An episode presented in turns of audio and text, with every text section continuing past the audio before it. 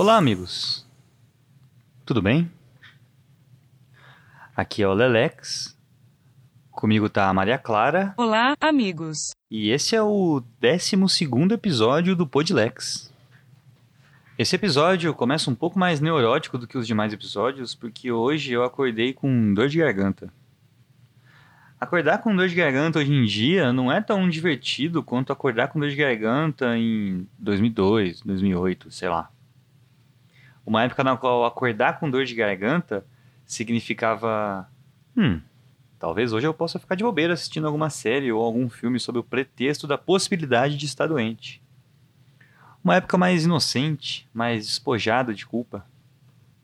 Entretanto, acordar com dor de garganta hoje é ter de lidar com o fato de que você pode ter contraído uma doença tão, mas tão filha da puta que ela já matou muita gente boa, mas não matou quem devia matar. Como o presidente, por exemplo. Às vezes eu fico pensando que o que mais me deixa desgraçado da cabeça sobre essa doença é justamente o fato de ela não ser contraída por quem claramente é quem mais quer contraí-la. Pelo contrário, ela vem atrás de mim, de você, eu que pulo de uma máscara para outra, que já não aguento mais parcelar álcool em gel no cartão. Que estamos aí, né, lembrando com saudade do começo da pandemia, no distante mês de março de 2020, quando a gente pensou que seria uma coisa rápida. É, duraria uns 15 dias no máximo. Afinal de contas, não é possível que exista um ser humano tão incompetente e antipático a ponto de abandonar o país à própria sorte em um dos seus momentos mais difíceis, certo? Certo? É, infelizmente tudo isso era possível. Tudo foi possível. É incrível. O cara defende golpe militar como se estivesse defendendo um time de futebol, com direito à camisa com foto do brilhante psicopata. Ele exonerou o fiscal do Ibama que multou ele. Ele ensaiou uma censura para cima da Ancine e ainda hoje fica dando indiretinha de que pode apertar o braço nesse tocante, entre aspas. Ele está claramente envolvido no caso aliás, caso não, no assassinato da Marielle Franco e do Anderson Gomes. É defensor mor de qualquer ato antidemocrático. Ele ameaçou o STF, ele ameaçou o procurador, ele ameaçou o veículo de imprensa, até aqueles para cuja escolha havia sido muito difícil.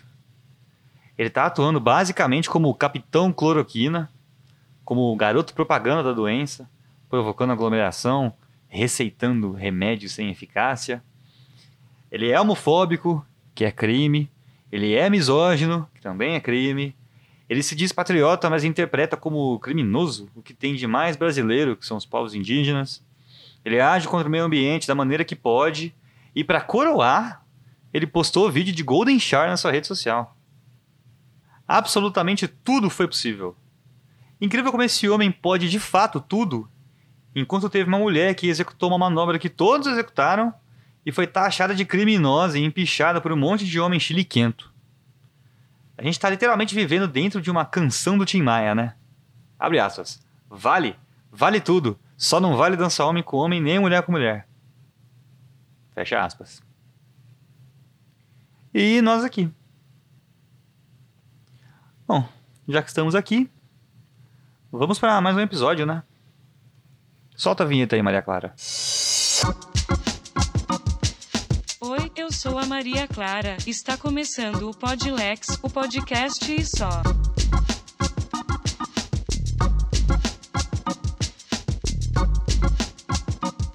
Com vocês, Lelex.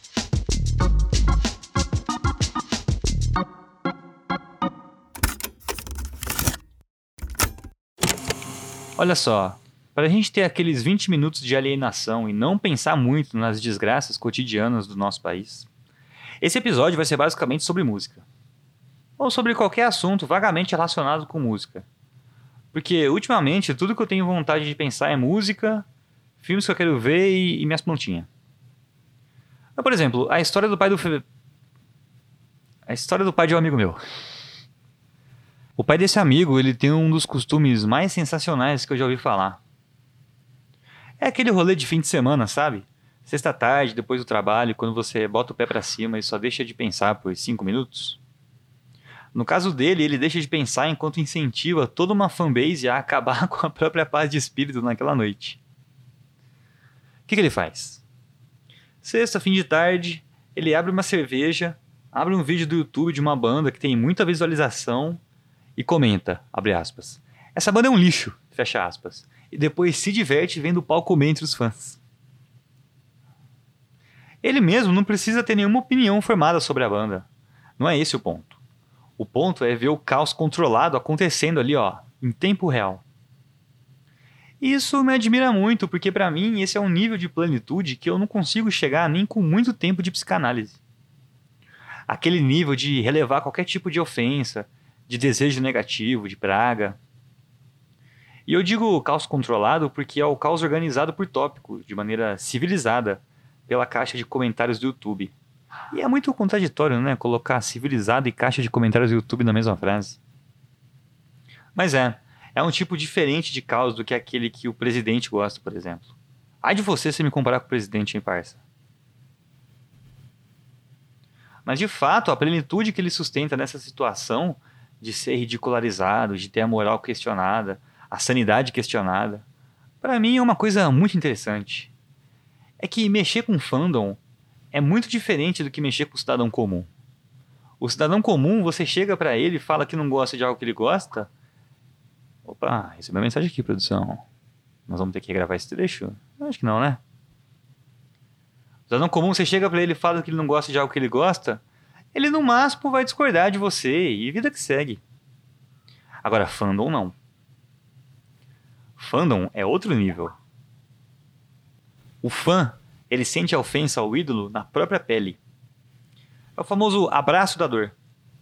Se você chega e fala que um disco que o artista fez é ruim, o fã assume aquilo como se fosse o próprio autor e se ofende profundamente. Isso, se a gente for analisar bem, não que eu tenha qualquer gabarito para analisar bem qualquer coisa, é uma coisa muito triste porque o fã terceiriza até o próprio sucesso. Ele não produz uma obra, mas ele se ofende se alguém critica a obra de alguém que ele gosta como se fosse dele. É um vazio, né? Um espaço ali nele que ele consegue preencher dessa forma. É triste, né?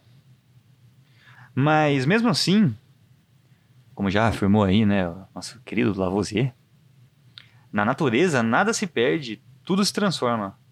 Ou seja, esses momentos de raiva, de tristeza do fandom, eles não são em vão. Essa busca pelo preenchimento desse vazio não é em vão ela se transforma em entretenimento para alguém do outro lado do cyberespaço. Então fica aqui o agradecimento por todo o fandom por promover esse momento de relaxamento para algumas pessoas. O brasileiro se ajuda mesmo sem saber. Queria fazer um parêntese aqui porque eu acabei de ler no Twitter que essa é a última semana do Yahoo Answer. Poxa, Yahoo Answer, o grande playground da internet, lar de traduções maravilhosas de nome de música, tais como Birulei, Badaway e outros. Por falar em coisa que a gente não espera que aconteça, se bem que, para ser sincero, todo mundo esperava que o Yahoo Answer pudesse acabar um dia, né? Essa fonte inesgotável de conhecimento não polido, eh, fica difícil. O My Blood Valentine, ah, é por essa, é por essa você não esperava, né? Que eu fosse juntar Yahoo Answer e My Blood Valentine na mesma frase. No mesmo, no mesmo contexto. Mas o My Blood Valentine está com toda a discografia, que é composta de apenas três discos e alguns EPs, no Spotify com o perfil verificado, bio da banda e, e tudo mais. É muito engraçado para mim o My Blood Valentine estar tá no mundo dos streamings, porque na minha cabeça essa banda é aquela banda do fundo, sabe? Que tá ali na dela, vendo o movimento, não querendo muito se envolver, porque vai que esse negócio tá errado, né? E isso não é um estereótipo que eu criei por conta da postura do shoegaze. Pra quem não sabe, shoegaze é um movimento musical cuja característica é nas guitarras muito processadas e altas, e as vozes enterradas nesse paredão sonoro que as guitarras faziam, e a presença introspectiva dos membros da banda no palco, que geralmente tocavam olhando para baixo. Eu sei, eu sei, calma aí, calma aí, Sérgio Wavezeira, calma aí, eu sei. Shoegaze é um termo meio de sacanagem, né? Meio depreciativo. O certo é Dream Pop. Mas eu acho que é mais fácil explicar shoegaze, que é mais pitoresco, né? Tem um auxílio da mídia visual, do que explicar Dream Pop. Vai explicar Dream Pop aí pra você ver.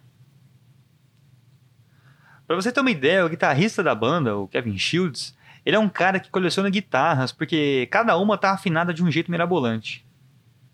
Quer dizer, ele não estava satisfeito em fazer o uso de uns acordes aranhas, tipo Chico Buarque, por exemplo.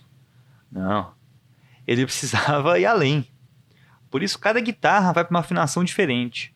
É uma parada que depois o Sonic Youth adotou também. Um estereótipo que eu tenho sim montado na cabeça é a de que qualquer membro do sindicato dos chatos do violão ia ter uma noite muito frustrante se fosse numa festinha na casa do Kevin Shields. O Kevin Shields é um cara que levou dois anos para gravar um disco que o diretor da gravadora estimou que seria gravado em cinco dias. É um cara que tinha uma capacidade de abstração, de foco, que eu diria que são invejáveis. Porque foi um cara que se intrometeu na engenharia de som, na mixagem, na escolha dos estúdios para gravação do disco de uma maneira ferrenha, intrometida, diria até arrogante.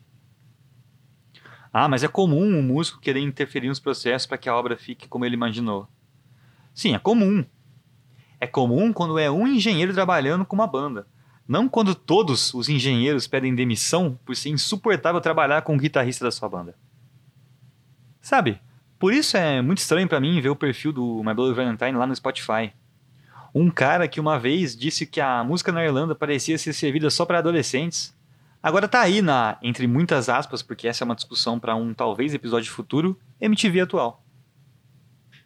E não só isso, né? Como está no Spotify e está anunciando não só um, mas dois, dois discos novos da sua banda.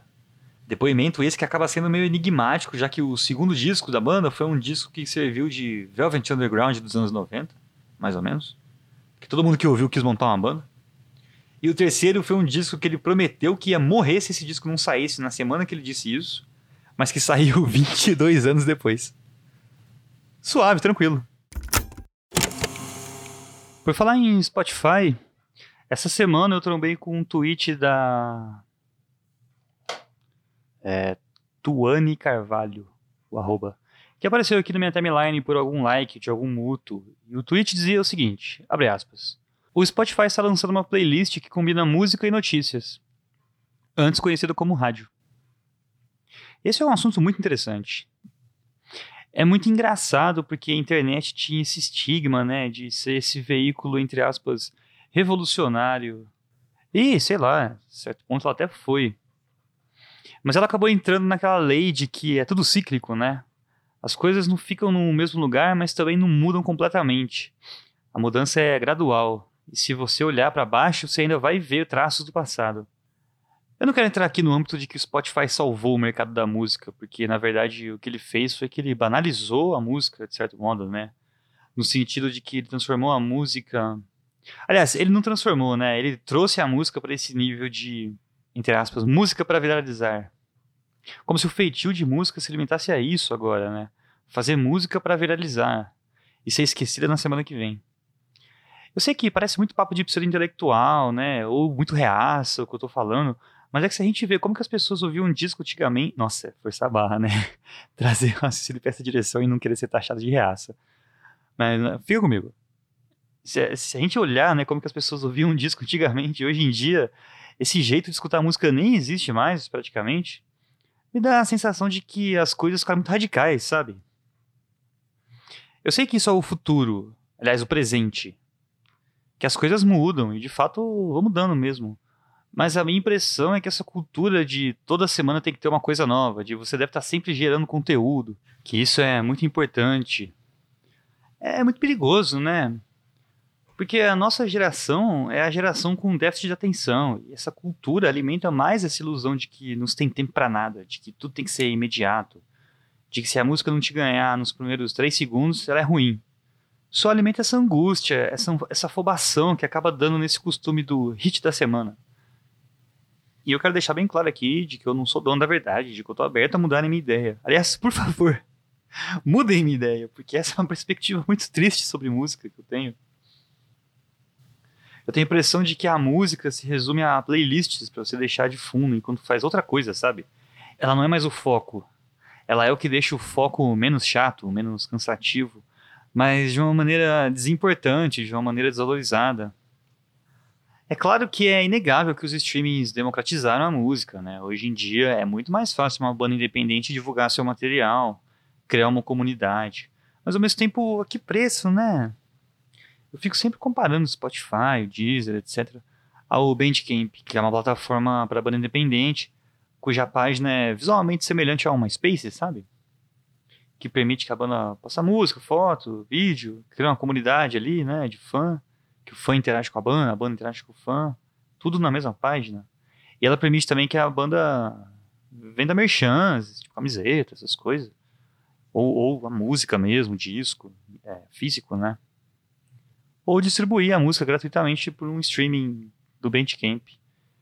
E apesar de tirar uma porcentagem das vendas das músicas, mas acho que não dos merchants, se não me engano, o approach é outro, sabe? É menos frio, menos endinheirado, sei lá. E de novo, eu não quero dar a impressão de que streaming é uma coisa ruim, que devia ser banido. Nada disso.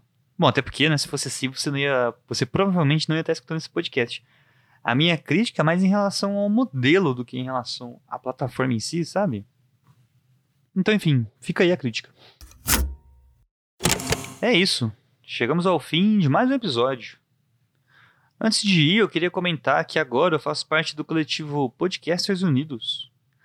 Eu vou deixar o link pro Instagram deles na descrição desse episódio. Vai lá dar uma força. E não esquece também, já que você vai estar com o app aberto aí, de me seguir no Instagram pelo arroba podlex underline. E no Twitter é arroba le underline lex.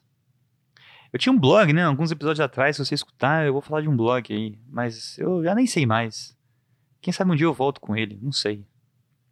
Até lá, no mais, é isso. Até o próximo episódio.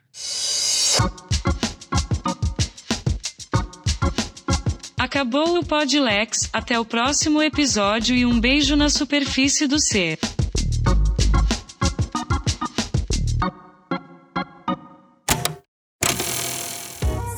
A iniciativa Podcasters Unidos foi criada com a ideia de divulgar podcasts menos conhecidos, aqueles que, apesar de undergrounds, têm muita qualidade tanto em entretenimento quanto em opinião.